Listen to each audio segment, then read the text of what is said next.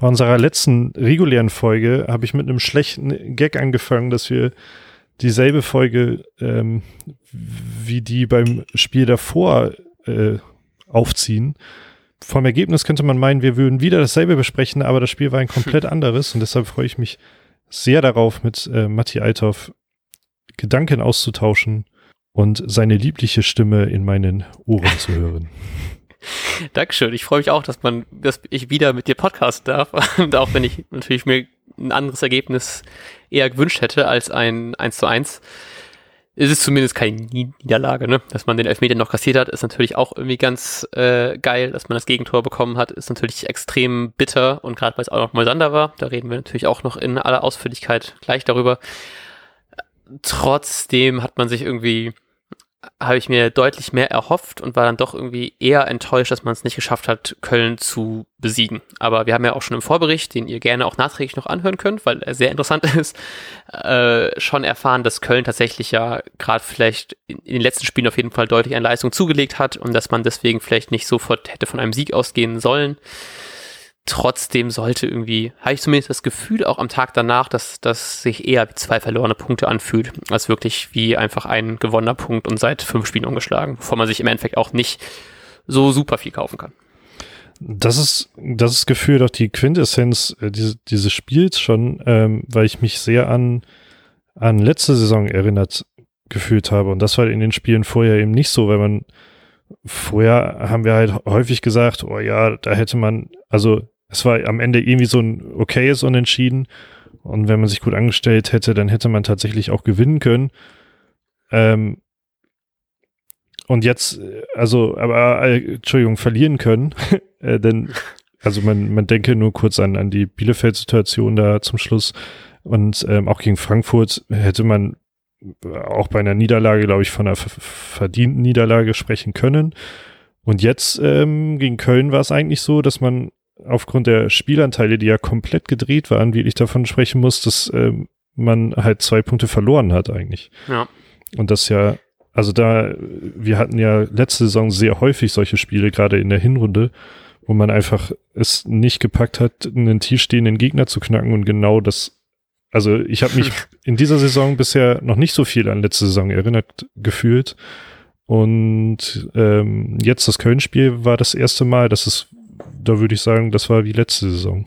Ja. Ja, ist echt so, ne? Das haben wir auch viel gesagt, dass man irgendwie es schafft, gegen gute Mannschaften recht gut auszusehen. Also natürlich alles nur im Verhältnis. Wir waren trotzdem ja Platz 16, von daher sah man offensichtlich nicht häufig genug sehr gut aus, aber trotzdem sah man halt eben gerade gegen die tiefstehenden Mannschaften aus dem Tabellenkeller wirklich nicht gut aus.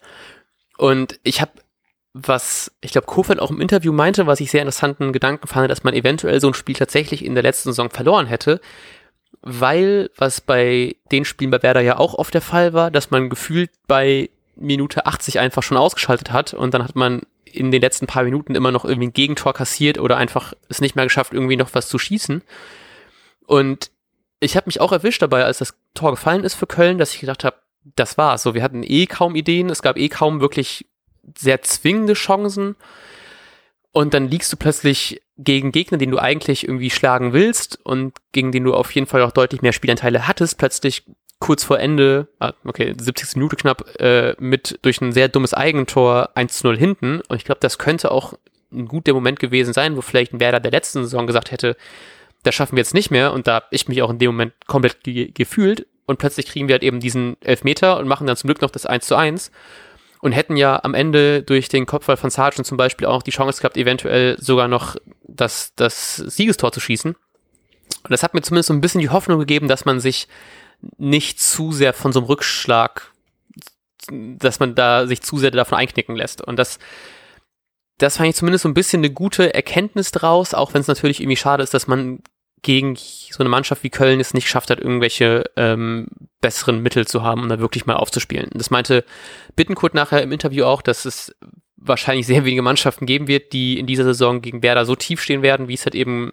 Köln äh, gestanden hat. Und dass man da trotzdem keine Mittel findet, ist halt eben einfach, einfach sehr, sehr nervig. Weil eigentlich rein theoretisch, wenn ich dann auf dem Blatt gucke und wen Köln dann auf dem Platz stehen hat und wenn wir auf dem Platz stehen haben, denke ich doch, eigentlich sollte man da irgendwie Mittel finden. Und auch wenn man jetzt vielleicht auf die äh, Torgaranten wie ein, einen ähm, Lücke verzichten muss oder auf einen komplett fitten Rashica. Trotzdem habe ich das Gefühl, der sollte zumindest mehr gehen und auch irgendwie ein paar zwingende Torschüsse, weil die paar Chancen, die wir hatten, waren gefühlt alle so 40-prozentige Schüsse, die überhaupt als Torschüsse gelten können. Und das war eher so ein bisschen Glück und häufig einfach zu weit drüber und nicht zwingend genug. Und das hat mich dann doch irgendwie sehr, sehr gewurmt im Endeffekt. Ja, ja, mir ging es ähnlich. Also es, es war einfach ein stinklangweiliges Spiel, weil, ja. weil Werder halt einfach überhaupt nicht wusste, ähm, was sie machen sollten und Köln hat das halt auch ausgenutzt. Deshalb ähm, überrascht mich dann, also ich finde die Haltung halt schwierig zu sagen, es wird wohl kaum eine andere Mannschaft geben, die genauso ähm, defensiv stehen wird, weil Köln hat halt ganz klar die große Schwäche von Werder dadurch aufgezeigt und dass halt mit dem ja. Ball gar nichts geht. Das war jetzt das erste Spiel, dass Werder so viel mit dem Ball machen musste und mich hat es ein bisschen, das hat mich wirklich überrascht, weil ja nun in der Woche vorher Kofeld, da haben wir noch drüber geredet, auch in der Pressekonferenz halt gesagt hat, dass es noch nicht so möglich, hier so einen geilen, geilen Kick zu spielen irgendwie.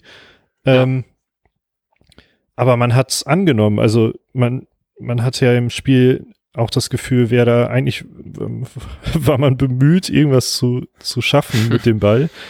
Ähm, das hat mich ein bisschen überrascht, dass man nicht einfach versucht hat, den Spieß umzudrehen und dann einfach einen langen Ball äh, raushauen, damit Köln ähm, irgendwas mit dem Ball anfangen muss und halt mal weiter rausrückt, weil man halt mit einem Rashica da vorne jemanden hat, der, wenn er ein bisschen Raum bekommt, natürlich schon viel erreichen kann. Ähm, das hat mich auf jeden Fall überrascht, dass man halt dieses Spiel einfach angenommen hat und äh, ja, dann da vor sich hingependelt hat. Also ich fand es teilweise wirklich richtig schlimm. Ähm, ja. Also schlimm langweilig, meine ich damit. äh, Gerade gerade dieses hin, hin und her gegurke da in der Dreierkette und man man wusste nicht so richtig, ähm, also die die drei hinten, Moisander, Toprak und Friedel wussten einfach nicht so richtig wohin mit sich und dem Ball, weil weil sich keiner vernünftig anbietet. Und dann hat man irgendwie ja, das, das ist ja öfter passiert, dass ähm, von, von links ein langer Ball auf den anderen Flügel geschlagen wurde, aber das war alles so langsam, dass ja. da halt überhaupt gar keine Lücken dabei entstanden sind. Keiner oder sehr, sehr, sehr selten hat sich mein Innenverteidiger getraut, ähm, ein paar Schritte zu gehen, um, äh, um die Kölner Aufteilung da mal zu durchbrechen. Ich glaube, Friedel ja. hat es dann irgendwann mal gemacht, aber hm, Toprak auch, glaube ich, einmal. Ja, aber also ich glaube, da ist das Selbstbewusstsein vielleicht bei Friedel diese Selbstverständlichkeit noch nicht so da, dass er das häufiger macht. Und Moisander, ähm, ja, weiß ich auch nicht, ist in der zentralen Position natürlich auch nicht, also die zentrale Position ist ja nicht so geschaffen für. Ähm, und gleichzeitig habe ich das Gefühl, dass man in solchen Momenten schon ihm anmerkt, dass er einfach abbaut auch. Ja. Ähm, ja, und dann kam zum Beispiel auch, was ich auch komisch fand, hinzu, äh, dass ja Bomb ja quasi so eine Flügelposition auch äh, da, also recht offensiv eingenommen hat. Mhm. Weil ich glaube, Bittenkurt ist quasi auf den, auf diese Linksverteidiger Flügelposition immer äh, gerückt und Bomb aber noch mal eine davor. Ähm, also stand auf jeden Fall sehr, sehr offensiv teilweise und das fand ich halt schon ein bisschen eigenartig, weil Bomb nun mal jetzt nicht der, der dribbelstarke Spieler ist. der, der da die Aktion, entscheidenden Aktionen setzt. Und da hat man schon den Unterschied, als dann, ähm, klar, Chong war auch, auch frisch, als er eingewechselt wurde, aber den Unterschied hat man halt krass gemerkt, dass, dass da plötzlich auf der Position jemand spielt, der diese Position halt beherrscht und dieses Dribbling-Spiel äh, annimmt. Und natürlich dann auch äh, äh Chong quasi ja der Retter war, weil er, weil ohne ihn wäre wäre diese Situation, dass mein Elfmeter überhaupt in Frage kommt, ja gar nicht entstanden. Ja, ja. Ja, mit ist auch sehr leid, weil ich habe dann, es gab ja direkt kurz nach Anpfiff die Chance von Bomb und dann durch diesen Konter, wo du auch gerade schon angesprochen hast, dass einfach teilweise Angriffe auch einfach zu langsam gefahren worden sind, ähm, hatte ja auch, ich glaube, es war Rashica, der dann, oder ich glaube, was? Ja, es war Sargent, der ein bisschen den Ball zu langsam nach vorne getragen hat. Dann hat Rashica den Ball auf den Bomb abgelegt, der dann abgeschlossen hat und mhm. dann deutlich übers Tor. Und das war halt eben schon seine zweite Chance. Ich habe ihn jetzt einfach so gegönnt, weil wir ja schon gesagt haben, wie was für große Fanboys wir von ihm sind. Und mhm. dann ist natürlich schade, dass er offensichtlich noch nicht so die Abschlussstärke hat, wie äh, es vielleicht ein Chong in dieser Situation gehabt hätte. Ähm, Aber trotzdem hat man einfach ganz klar gesehen, dass man dadurch ein deutlich anderes, einen deutlich anderen Wind vorne hatte und eine deutlich andere Aggressivität und auch einfach so eine Torgefahr. Und das war so ein Moment, wo ich ganz froh war, dass man, ich weiß gar nicht, wann ist äh, Chong gekommen, war es kurz nach dem Tor. Ähm, ja, genau, ist kurz nach dem Tor eingewechselt worden, ähm, fünf Minuten danach. Und das war natürlich auch direkt die richtige Aktion, ne? dass man sagt, wir äh, brauchen natürlich irgendwie ein bisschen Offensivschwung. Und dann war ich auch echt froh, dass man halt eben jemanden wie Chong dann ähm, direkt dann bringen kann, der auch, glaube ich, davor kurz vor dem Elfmeter auch schon eine Chance hatte, die dann nicht super zwingend war, aber trotzdem schon gemerkt, was für einen anderen Zug er zum Tor hat und dass man dann direkt deutlich mehr Torgefahr ausstrahlen kann. Wo ich generell auch einfach so ein bisschen die, die was mir einfach direkt gefehlt hat, so ein bisschen. Und dass man, was ich gerade schon angesprochen hatte, dass man diese unzwingende Chancen hatte, wo ich auch oft gedacht habe, was werden jetzt, wenn wir so jemanden hätten wie ein, wie ein Füllkrug, der vielleicht trotzdem einfach, der so eine Torgefahr ausstrahlt und einfach weiß, wo das Tor steht, das ist für ihn, wird vielleicht so eine Chance ausreichen, dass man wieder Kopfball von, von Sargent kurz vor Schluss, dass der einfach diesen, diese deutlich stärkere Torgefahr hat als aktuell der Rest von, vom gesamten Team. Und dass so einer einfach dann krass fehlt, gerade in solchen Spielen, wo du gerade so wenig Chancen hast. Und bin deswegen auch, weiß nicht, noch ein bisschen frustrierter, dass er ja, ist ja noch nicht ganz klar, wie lange er jetzt wirklich ausfällt. Es wurde am Anfang ja gesagt, dass er uns erst nach der Länderspielpause gegen die Bayern wieder zurück ist, vielleicht aber auch erste, ähm, erst Ende November. Und ich glaube, gerade gegen die Bayern ne, wird das dann, also ich erwarte jetzt nicht, dass wir dann irgendwie super viele Chancen haben, aber die haben letzter Zeit ja schon recht überraschend viele Gegentore kassiert. Ähm, und obwohl sie natürlich super Fußball spielen, ne? Aber es ist trotzdem irgendwie ähm, krass, wenn man denkt, Werder hat aktuell neun Gegentore und die Bayern haben elf. So, das ist schon so lang gewesen, dass Werder mal irgendwie weniger Gegentore hat als so jemand wie Bayern. Ähm, und trotzdem hat man da halt eben gerade, wäre das vielleicht gerade einfach sinnvoll, da irgendwie jemand zu haben, der das Tor einfach deutlich häufiger trifft als der Rest. Und das hat mir dann tatsächlich noch ein bisschen mehr wehgetan, dass er uns jetzt noch ein bisschen fehlen wird. Ja, ich fand die ähm, Situation, die du gerade angesprochen hast, äh, die war ja einfach symptomatisch. Da fand ich in, in vielerlei Hinsicht für, für aktuell, was die Offensive halt betrifft, dass der Konter jetzt oder mh, der Konter, ja. den mhm. Bomb dann am Ende abgeschlossen hat, auch also, ja nicht gar nicht mal so gut. ähm, ähm, weil man hatte einfach das Gefühl, keiner, keiner möchte abschließen von den, ja. gerade von den etablierten Spielern irgendwie. Und wer dann nämlich Bock hat abzuschließen, ist, ist jemand wie ein Bomb, der aber einfach noch nicht so weit ist, da ähm, das richtig zu machen. Und das, ich weiß nicht, das ist halt schon so ein bisschen ähm, ein deutliches Abbild von, ja, von der, von der Mannschaft und von vielen Spielern, dass die etablierten Spieler äh, aktuell teilweise verunsichert wirken ähm, oder das Selbstbewusstsein halt noch nicht mitbringen und die jungen Spieler halt auch, also Bomb ist ja halt Vorzeige äh, Profi mit, mit ja. ähm, ähm, aber Friedel halt genauso, der finde ich seine Position ja sehr, sehr stark spielt, aber für krasse Spielaufbaumomente, wie, wie ich es vorhin schon gesagt habe, wie, wie man sie mal von Moisander kannte, soweit ist er halt auch noch nicht. Der muss erstmal defensiv mhm. in seine Rolle wachsen. ähm, und das, äh, ja, das ist natürlich eine blöde Kombi, wenn die etablierten Spieler gerade nicht da sind, wo sie, wo sie eigentlich sein könnten und die jungen Spieler noch nicht so weit in ihrer Entwicklung sind. Ähm, und deshalb fand ich diese Situation so symptomatisch, dass, dass es eben gerade offensiv, wo man einfach geile Aktionen manchmal auch braucht, ähm, funktioniert es einfach noch nicht, weil, weil man ja ja, meinetwegen auch in dieser Entwicklung ähm, steckt. Aber man hat halt auch gegen Köln gespielt, die jetzt eigentlich 90 Minuten lang nichts gemacht haben, muss man ja auch so ja. sagen. Ja, und dann ist es halt eben auch einfach nochmal belastender, dass man nicht mal durch ein Tor von Köln dann äh, in Rückstand gerät, sondern halt eben auch durch so ein dummes Eigentor. Ich weiß nicht, ja. ob wir jetzt direkt darüber reden wollen, aber. Gerne, ja. Mir, mir tat das schon, also mir tat das so doppelt. Natürlich ist ein Gegentor nie schön, Eigentor ist auch nicht schön, dann war es gerade doch mal Sander, der komplett so in so einer in so einer, ich will sagen Sündenbockrolle, ne, aber schon so, er wird zum Kapitän ernannt, wo sich alle dann fragen, warum überhaupt er und warum nicht jemand wie Klaassen, dann geht Klaassen, man denkt mal, Sander ist dann der, der jetzt irgendwie klar irgendwie dann Kapitän ist, das ist dann auch, macht die Entscheidung auch irgendwie mehr Sinn, wenn man das so in, im Nachhinein betrachtet, spielt dann aber einfach fast gar nicht, weil Velkovic plötzlich äh, sehr gut ist, der jetzt gegen Köln gefehlt hat, es, äh, hatte Adduktorenprobleme, kurz, ist kurzfristig ausgefallen. Ähm, und spielt dann auch, wenn er mal spielt, nicht unbedingt den besten Fußball. Also ist jetzt nicht so krass schlecht aufgetreten, fand ich, aber jetzt auch nicht so überragend. Ähm, ich weiß noch, wir hatten, wir hatten Spiele vor ein paar Jahren noch, wo wir ihn halt eben hier über den Klee gelobt haben, wie gut sein Spielaufbau ist und sein Stellungsspiel und dass er zwar mit seinen 1,80, glaube ich, nicht der größte ist, aber viel mit irgendwie mit seinen anderen Qualitäten einfach wettmacht. Und jetzt plötzlich steht er dann da als irgendwie zweite Wahl, der aber trotzdem irgendwie Kapitän ist, der aber auch öffentlich in Interviews sagt, so, er findet das irgendwie, er kann es nicht ganz nachvollziehen, warum er jetzt nicht mehr so viel spielt. Ähm, und spielt er von Anfang an und man freut sich irgendwie dann, dass er vielleicht das jetzt in so einer Dreierkette zeigen kann, auch gerade gegen Köln, wo man sich eigentlich, glaube ich, mehr über die, über den Angriff Sorgen machen muss als über die Verteidigung. Und macht dann halt eben dieses extrem dumme Eigentor. Also ist einfach sehr unglücklich. Ich weiß gar nicht, ob der tatsächlich gefährlich gekommen wäre, wenn er nicht versucht hätte, den zu klären, ähm, ob der nicht direkt neben das Tor gekommen wäre oder ich glaube, es war sogar noch Friedel hinter ihm.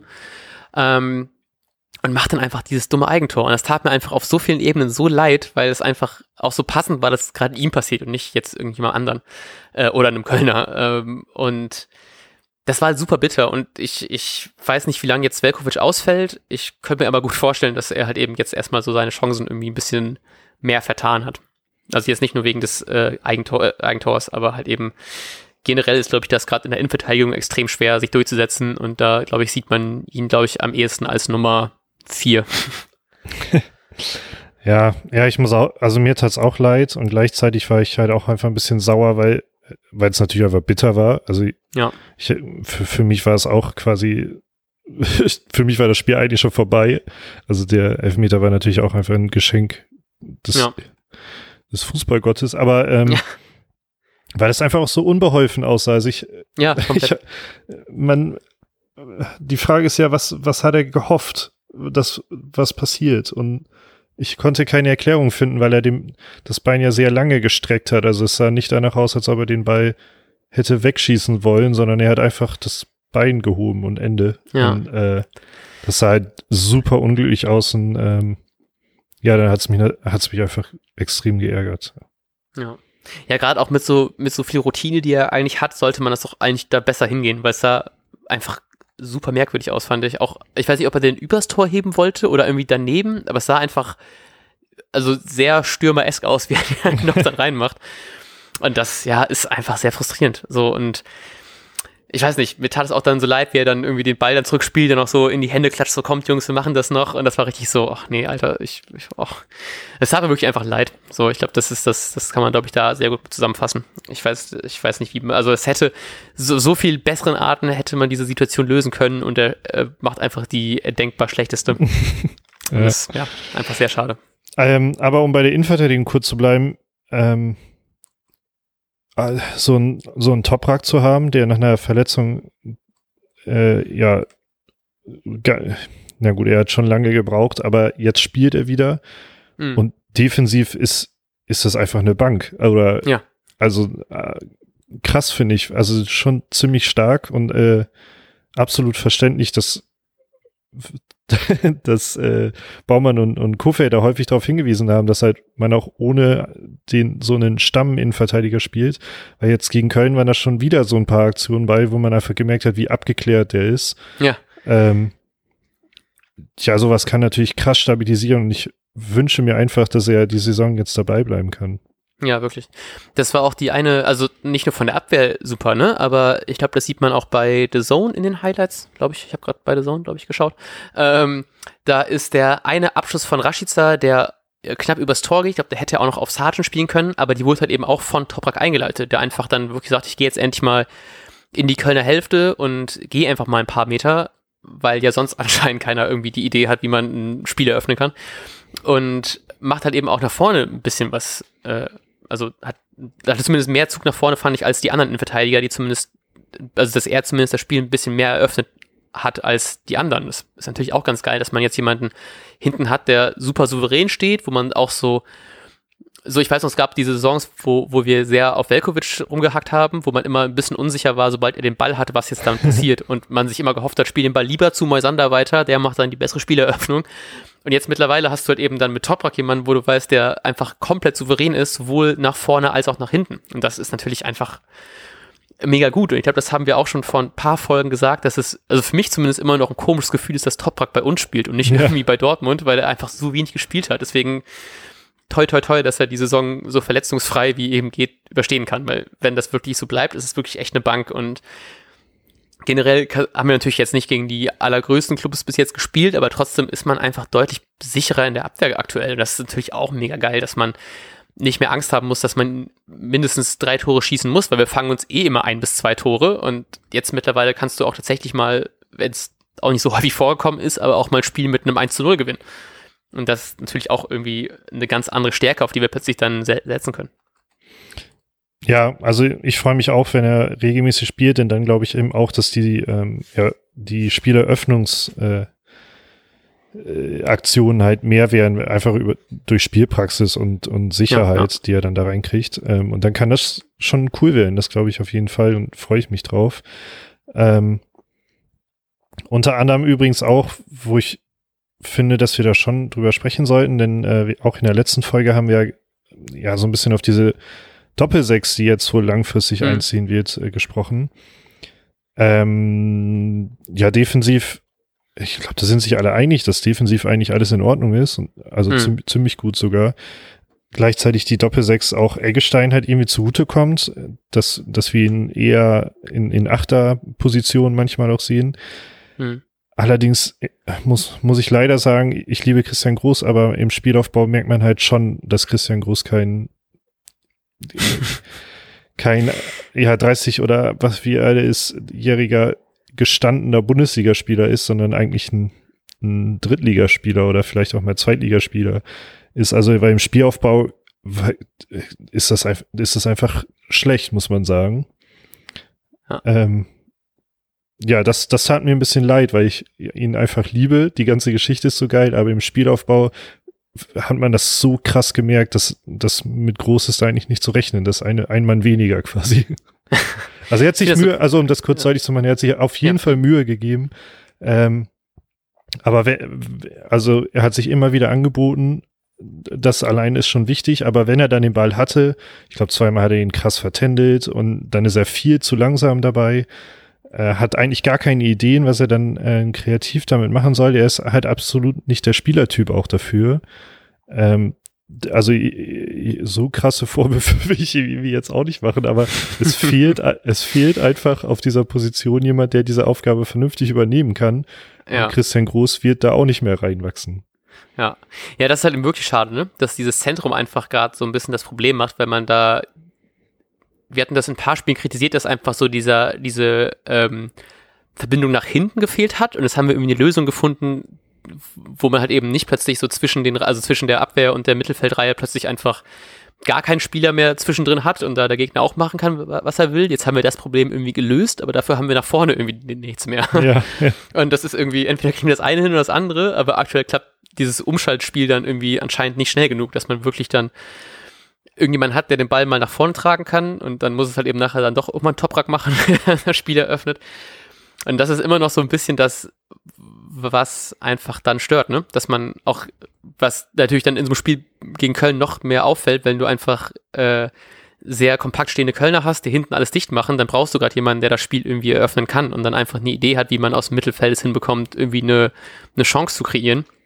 Und hat leider gerade nicht geklappt. Und also groß natürlich jetzt auch nicht, ich erwarte auch nicht super viel von. Ich bin immer froh, wenn eine Aktion super gut klappt und dass man, ich mich trotzdem, was so das Abwehrverhalten angeht, mich schon sehr auf ihn verlassen, also verlasse und nicht irgendwie da nicht zitter, wenn er jetzt mal in den Zweikampf reingeht oder ob er dann den Ball noch bekommt. Aber natürlich, wie schon gesagt, nach vorne war generell ja einfach nicht so viel, ne? Und ja, ich, ich weiß nicht, wie viel ich ihm dann Vorwurf machen will, weil die ganze Mannschaft ja irgendwie auch nicht so super kreativ war, aber merkst natürlich schon, dass er jetzt nicht der äh, Zehner auch noch sein kann, der dann ja. vorne die super Ideen hat. Ne? Ja, leider, leider nicht. ja. also ich habe gerade selbst gemerkt, wie böse das äh, klang, aber äh, es, es ist halt einfach nicht der Spielertyp. Ich habe ähm, gleichzeitig ein bisschen Hoffnung, dass das Möwald halt immer mehr, ähm, ja, immer mehr reinkommt einfach. Ja, ähm, ja wieder, wieder zu, zu, zu alter Leistung langsam zurückfindet und vielleicht ich, ich kann das gar nicht mehr einschätzen, wie, wie Möwald so äh, defensiv dann mitarbeiten kann. so lange ist das halt schon her, dass er ja. gespielt hat. Ähm, ob, weil Möwald halt viel agiler ist und viel dynamischer als, als Spielertyp. Und ähm, da kann ich mir vorstellen, dass er zumindest im, im, im Spielaufbau natürlich viel interessanter sein kann, weil der vielleicht auch mal drei Meter geht äh, und deutlich schneller in seinen Aktionen halt ist. Ja. Ähm, ja, aber da kann es natürlich wieder passieren, dass, wie du es gerade gesagt hast, dann, dass dann halt die Verbindung nach hinten auch irgendwie fehlt, weil ja. Möwald natürlich nicht der klassische Sechser einfach ist. Ja. Ich war da generell mega unsicher, weil er jetzt so lange gefehlt hat und als es dann im, ähm, in der Saisonvorbereitung so darauf hinging, dass er jetzt endlich bald wieder spielen kann, wurde ja auch viel darüber geredet, wie gut er sich jetzt wieder einbringt und was für eine Qualität er mitbringt. Und ich hoffe, ich trete ihm da jetzt nicht auf den Schlips und ich übersehe, wie unfassbar gut er ist, aber ich fand ihn davor jetzt auch nicht so super überragend. Und also ich, er hat natürlich auch auf jeden Fall Qualitäten, aber ich hatte immer das Gefühl, dass er in der Vorbereitung für das, was er bis jetzt gezeigt hat, deutlich zu hoch angepriesen worden ist. Mhm. Aber ich, also wenn er jetzt eingewechselt wird, so er fällt mir jetzt nicht negativ auf, er fällt mir jetzt nicht super positiv aus. Also ich bin froh, dass wir jetzt irgendwie auf jeden Fall Alternativen haben und auf jeden Fall dieses Agile dann reinbringen können, gerade wenn man der Gegner vielleicht dann doch schon ein bisschen gegen Ende ein bisschen platter ist, fällt es auf jeden Fall auf, dass er gerade diesen, diesen Schwung mitbringt. Aber ich hatte trotzdem immer so ein bisschen das Gefühl, dass er nicht so super überzeugen konnte bis jetzt. Deswegen bin ich ja sehr gespannt, was jetzt ist, wenn er tatsächlich so einen Sprung gemacht hat, wie ihn alle jetzt gerade loben, sehe ich das natürlich super gerne und freue mich sehr drauf, aber ich bin da auch noch ein bisschen skeptisch, ob er uns, also wie viel er uns nachher wirklich bringen kann. Aber ich würde mich sehr freuen, wenn ich da eines Besseren belehrt werde und ich irgendwie eine Fähigkeit komplett übersehen habe. Aber das werden wir hoffentlich jetzt vermehrt in den nächsten Spielen sehen, weil er ja anscheinend immer ähm, mehr das Potenzial entwickelt, auch mal Startelf vielleicht zu spielen und einfach deutlich äh, weiter weg von seinen Verletzungsphasen ist und deswegen häufiger mal spielen kann. Und auch ja. mal einfach für, für, für länger als nur für die letzten 15 Minuten. Es ist halt wie bei, wie bei ganz vielen Spielern einfach so, dass man einfach warten muss. Also den, ja, den genau. Spielern irgendwie Zeit geben muss. Ähm, also wie oft haben wir das jetzt schon gesagt? Friedel, äh, also ich finde Friedel, ich bin ja sowieso größer, größter Friedel-Fanboy, den es gibt. Ähm, aber Friedel muss natürlich das, äh, den, den, ähm, ja weiß nicht, mal nach vorne gehen, eine Reihe durchzubrechen. Das muss er, das kann er aber nur über Zeit und Spielpraxis lernen. Also geht das nicht nächste Woche plötzlich. Ähm, ein Bomb weiß ich gar nicht, was der alles lernen soll, so viele Positionen, wie er zurzeit spielt. äh, so, genauso so ein Toprak, haben wir gerade auch schon gesagt, ähm, wird noch Zeit brauchen, um ganz wieder da zu sein, obwohl er, obwohl es defensiv also ich glaube, über die, Defensive gibt's ja nichts zu meckern normalerweise. Ja. Ähm, aber dann warten wir auf einen Möwald, dann warten wir vielleicht mal, dass ein Schmied irgendwie mal endlich eine Rolle spielt. Jo, auf jeden Und hoffen, dass es, dass es wirklich Warten ist und nicht vergebliches Warten. Ähm, dann hofft man, dass ein Chong sich immer mehr an das engere Spielfeld, äh, also an die, an die engeren Räume gewöhnt. Ja. Dann ähm, das hat Kofe, glaube ich, am Anfang der Saison gesagt, dass Patrick Eggers noch drei, vier Monate braucht. Ich weiß nicht, wie man, wie, wie man so bestimmt oder einschätzen kann, wie viele Monate man braucht. Aber ein Eggers ist halt jemand für die Position und hat ja spielt ja überhaupt gar keine Rolle. Also ja. hoffentlich kommt da noch eine Entwicklung oder plötzlich ist Ilya Gruev eine Option irgendwann. Aber es ist einfach sehr, sehr viel, es hat sehr, sehr viel mit Warten zu tun zurzeit. Ja. Und irgendwie durchhalten. Ähm, dass diese, also warten, dass ent, äh, ja, individuelle Entwicklungen klappen oder positiv verlaufen und in der Zwischenzeit halt Punkte technisch irgendwie durchhalten. Das ist ja auch wohl die Devise von Florian Kofeld. Ja, deswegen, ich bin gerade auch in diesem Zwiespalt. Jetzt ist ja wieder Länderspielpause, die extrem früh wiederkommt, gefühlt. Ich habe das Gefühl, wir haben jetzt gerade wieder eine Woche gespielt und davor war ja schon wieder Länderspielpause aber gerade so ein Zwiespalt von, ich habe eigentlich Bock auf sehr viel Werder, aber ich freue mich auch immer so ein bisschen, wenn man mal so eine Pause hat, gerade vor so einem Spiel gegen die Bayern, wo man denken kann, hey, wir können uns jetzt praktisch zwei Wochen auf die Bayern einstellen, während der gesamte Kader bis hin zur, zur dritten Mannschaft ungefähr auf Länderspielreise ist. Wahrscheinlich, wo ich auch gar nicht weiß, wie viele Spieler die tatsächlich jetzt wegen Corona abstellen. Ähm, trotzdem macht mit, also das, das finde ich immer, dass ich gerade, letzte Saison war es so ein bisschen wegen diesen ganzen Verletzungsanfälligkeiten. Diese Saison fühlt sich eher so an, ja, wir können die Spieler ein bisschen mehr trainieren lassen bis zum nächsten Spiel und dann können sie einen Tick mehr. Und dieses Warten kommt mir in dieser Saison irgendwie ein bisschen, bisschen gelegener als in der letzten Saison zum Beispiel war. So, Ja. weil irgendwie, äh, ich habe eh voll lang gebraucht, um in dieses Bundesliga-Feeling reinzukommen und so ist es deswegen irgendwie, gleicht sich das irgendwie aus über den Verlauf der Saison, dass man dann doch noch mal ein paar Wochen zwischendrin mehr warten kann. Ja, und vor allem auch, ähm, deshalb freue ich mich, dass Länderspielpause ist, weil man halt ja viele Spieler mit Wehwehchen hat. Also ähm, Ja. das ist ja, ja, also Wehwehchen im Sinne von, das sind ja keine krassen Verletzungen, sondern ähm, man muss warten, man muss mal wieder Ja. warten, äh, dass, dass sich das einfach ein bisschen auskuriert. Ähm, und da kann so eine Länderspielpause natürlich helfen, dass äh, einige davon zurückkommen. Genau, ja. Bei Selke ist zum Beispiel jetzt der Fall, dass er ja wahrscheinlich nach einer Länderspielpause wieder zur Verfügung steht. Ich glaube, bei Füllkrug habe ich gerade schon gesagt, dass es da noch nicht ganz klar ist, wie lange das dauert. Von daher haben wir da zumindest die Hoffnung, dass wir auf mehr als einen richtigen Stürmer wieder zurückgreifen können fürs Spiel gegen die Bayern. Und vor allem, und das fände ich dann sehr interessant, Augustinsson ähm, ist, ist glaube ich, auch ein Thema, dass er zurückkommt. Genau. Genauso Mhm. Felix Agu dürfte ähm, hoffentlich nicht nochmal ein drittes Mal positiv getestet werden.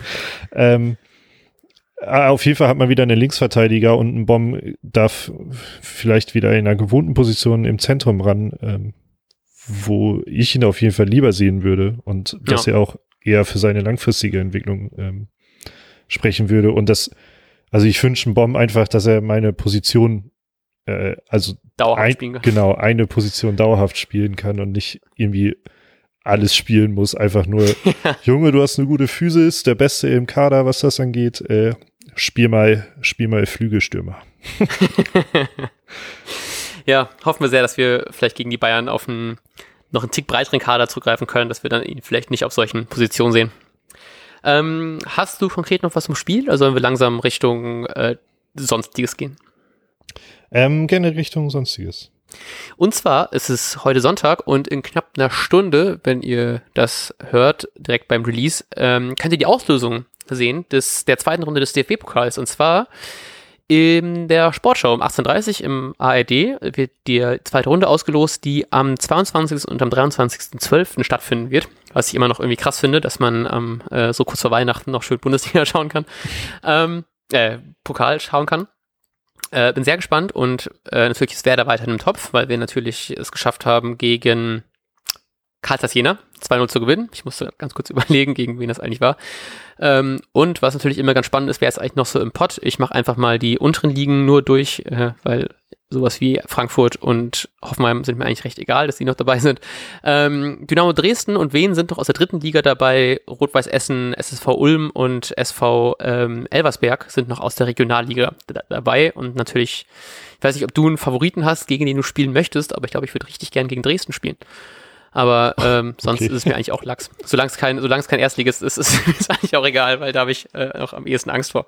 Und ein Heimspiel wäre natürlich ganz schön. Und wenn das auch noch terminiert wird, direkt am 22. und nicht am 23., weil ich glaube, am 23. habe ich irgendwie andere Sachen hoffentlich zu tun. Nur vielleicht auch nicht. Mal gucken, wie Corona sich das entwickelt. Aber naja, Äh, ja, ich wünsche, ich würde mir einfach jemanden ähm, auch aus der dritten oder zweiten Liga wünschen, damit man ähm, ja ge- gegen vermutlich einen tiefstehenden Gegner spielen muss, der aber eben nicht so eine individuelle Qualität mitbringt, so dass man, dass man quasi quasi trainieren kann. es endlich mal lernen kann. Genau. äh, und auch erfolgreich sein kann, denn äh, Pokal ist uns, glaube ich, allen sehr wichtig. Sie. Gleichzeitig, ähm, das wollte ich noch, äh, das, ich glaube, das haben wir noch nicht so erwähnt, dass ähm, Eggestein, also Jojo Eggestein ja sehr erfolgreich unterwegs ist Yes. ähm, beim Linzer Athletik Sportclub und ähm, genau, vorhin schon wieder getroffen hat zum 2-0, hat, ähm, glaube ich, schon zwei, zwei Tore in der, in der Liga, äh, zuzüglich noch Vorlagen. Ähm, und äh, ich habe heute, als ich das gelesen habe, tatsächlich kurz gedacht, warum hat man den äh, ausgeliehen, weil das ja auch eher so ein dynamischer Spieler wäre, aber wahrscheinlich würde würde eh nicht zum Zuge kommen, sondern nur noch für fünf Minuten. Ja. Deswegen ist es ja hoffen- sehr, sehr schön, dass es so gut läuft für ihn. Genau, ja. Und haben wir ihn hoffentlich bald zurück als äh, wirkliche, als wirklichen Ersatz und wirklichen Konkurrenten für, für Startelf, weil das war ja aktuell auch nicht so, nicht so wirklich. Ähm, genau, kommen wir noch zu Kicktipp. Ich hoffe, dass mein Akku reicht. Ich bin nämlich bei satten 4% und mein Kabel ist aber am anderen Ende des Zimmers. Deswegen gucke ich gerade, ich hab nämlich, war nämlich extrem schlecht auf jeden Fall dieses Spieltag mit satten 6 Punkten. Ähm, du hast auch 6. Hey, juhu. Hm. ähm, und Stand jetzt Spieltagssieger. Es ist noch ein Spiel, was aussteht, und zwar Leverkusen gegen Gladbach, glaube ich, ist jetzt Mhm. gleich noch. Mhm. Ähm, aktuell Zwischenstandssieger des Spieltags ist äh, Helo mal wieder mit 21 Punkten. Ganz lieben Glückwunsch. Und ich glaube, sonst haben wir erstmal nichts mehr zu erzählen, oder? Nee, ich glaube auch. Wunderbar. Dann wünschen wir euch einen wunderbaren Start in die Woche. Wir bedanken uns an alle Hörerinnen und Hörer, dass ihr euch, dass ihr uns eure Zeit geliehen habt, so rum. Und hören uns im Vorbericht. Ach nee, Moment, es ähm, eventuell in der Länderspielpause, das müssen wir auch nochmal schauen, ob das klappt. Sonst zum Vorbericht gegen München irgendwann in zwei Wochen. Und wünsche euch eine wunderbare Zeit und bis dahin. Ciao, ciao. Auf Wiedersehen. Tschüss.